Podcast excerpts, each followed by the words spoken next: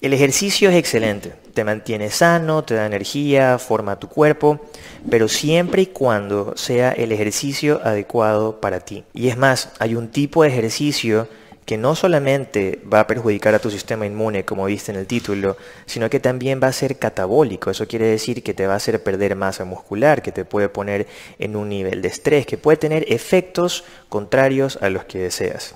Por eso siempre es importante conocer a tu cuerpo y tener la información adecuada de cuál es el tipo de dieta, ejercicio, suplemento que tienes que consumir de acuerdo a tu bioindividualidad. Recuerda que cada persona es diferente, por ello cada persona tiene requerimientos distintos y también tiene objetivos distintos. Por eso en este video quiero enseñarte una gráfica sumamente interesante donde te demuestra los efectos de cierto tipo de ejercicios con respecto a neuroprotección, al sistema inmune, a la inflamación, y de esa forma vas a saber el tipo de ejercicio que tienes que realizar. Y lo único que te pido a cambio es que nos ayudes con un like. De esa forma nos ayudas a crecer y también le dices a YouTube que este es un tipo de contenido que te interesa ver. La imagen que te voy a compartir es de este estudio que te pongo en pantalla. Se llama Respuesta del sistema inmunológico inducida por el ejercicio, estado antiinflamatorio en órganos periféricos y centrales. Es un estudio del 1 de octubre del 2020, así es que es bastante reciente este estudio. Si lo quieres ver completo, te lo dejo en la descripción de este video. El estudio hace referencia a diferentes marcadores de salud que fueron medidos después de diferentes tipos de ejercicio. Y para hacerlo mucho más fácil de entender, está puesto todo en una gráfica que te la voy a poner en pantalla. En el primer grupo tienes a las personas con inactividad física, estas son las personas sedentarias. Y como puedes ver aquí, se eleva el IL-6. Esto es un marcador proinflamatorio, pero que también puede ser antiinflamatorio dependiendo de dónde provenga. Por ejemplo, si proviene de los músculos, tiene un efecto antiinflamatorio. Si proviene del sistema inmune, tiene un efecto proinflamatorio. Cuando a mí me dio COVID en octubre, el primer doctor que me dio me mandó a hacer exámenes de sangre para ver diferentes marcadores de inflamación y uno de ellos era el IL-6. En mi caso estuvo en niveles normales, pero ¿por qué te mandan esos exámenes de sangre? Porque cuando ven en personas que estos marcadores inflamatorios están altos, normalmente tienden a complicarse. Entonces, en mi caso, gracias a Dios estuvo bien, pero normalmente en COVID tiendes a tener una elevación porque tienes esta respuesta del sistema inmune y esta elevación es señal de inflamación. Si tú ya llevas un estilo de vida en el que normalmente tienes el IL-6 elevado porque eres sedentario, imagínate si te da COVID, entonces tienes ya una elevación doble por tu estilo de vida y una elevación por la enfermedad. Por eso es importante siempre mantenerte activo. Ahora vamos a ver cuál es el mejor tipo de actividad para tu sistema inmune y tu salud en general. Otro marcador que suele ser más elevado es la neopterina. Esta es una molécula catabólica, esto quiere decir de destrucción. Normalmente puede ser de masa muscular o de órganos y también está presente cuando hay neuroinflamación. El tercer valor es que si eres sedentario estás en mayor riesgo de contraer una infección y estás en doble riesgo, por eso tienes dos flechas ahí a la izquierda, de contraer enfermedades crónicas.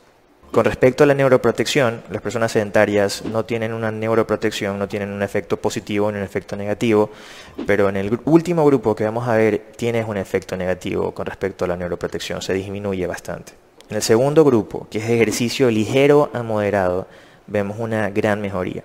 Por ejemplo, se sube el IL-6 muscular, que ese es antiinflamatorio. Recuerda, tienes el proinflamatorio, que es por el sistema inmune, y tienes el antiinflamatorio, que es cuando viene de los músculos por actividad física. Ese es beneficioso. Ahora, con respecto a la neopterina, se disminuye, también baja el riesgo de infección, baja el riesgo de padecer enfermedades crónicas y sube la neuroprotección tan solo con ejercicio ligero a moderado. ¿Pero qué es ejercicio ligero a moderado? Realmente va a depender de tu punto de inicio, va a depender si eres principiante o si eres intermedio. Si eres principiante, un ejercicio no intenso, por ejemplo caminar, nadar, durante 20 a 30 minutos de 2 a 3 veces por semana. Eso va a ser para ti un ejercicio ligero. Pero si eres intermedio, un ejercicio ligero va a ser 3 a 4 veces por semana de 30 a 45 minutos con las mismas actividades físicas. Recuerda, esto es algo no intenso. Si lo quieres hacer moderado, lo que tienes que hacer es intercalar entre ejercicio no intenso e intenso, pero durante poco tiempo. Por ejemplo, el que me gusta poner como ejemplo porque es el más básico, son 60 segundos de caminar y 30 segundos de correr. Así tienes una intensidad baja mezclado con algo de intensidad alta.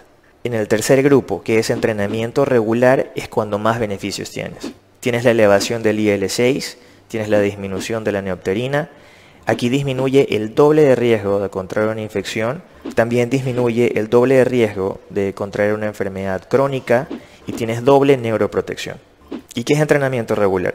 Si eres principiante, de 4 a 5 veces por semana, de 45 minutos a una hora, y si eres intermedio, de 5 a 6 veces por semana, de una hora hasta una hora y media. La bailoterapia tiene muchos beneficios. Minimiza la tensión causada por el estrés, quema calorías y eliminas peso de grasa. Mejora la coordinación de tu cuerpo, fortalece tus músculos, beneficia a la circulación de la sangre y mucho más. Por eso quiero invitarte a nuestra clase de bailoterapia, para desestresarnos, ejercitarnos y divertirnos juntos. Te esperamos en nuestro canal, Esfera Aerobics. Te dejo el link en la descripción. Y ahora sí vamos con el cuarto grupo, que este es el peor tipo de ejercicio para tu sistema inmunológico y realmente yo diría que salud en general. Yo sé que van a haber personas que me van a discutir esto, pero la ciencia es la ciencia y los marcadores que te voy a enseñar aquí son bastante claros y de hecho bastante preocupantes. Ejercicio agotador agudo o deportistas de élite.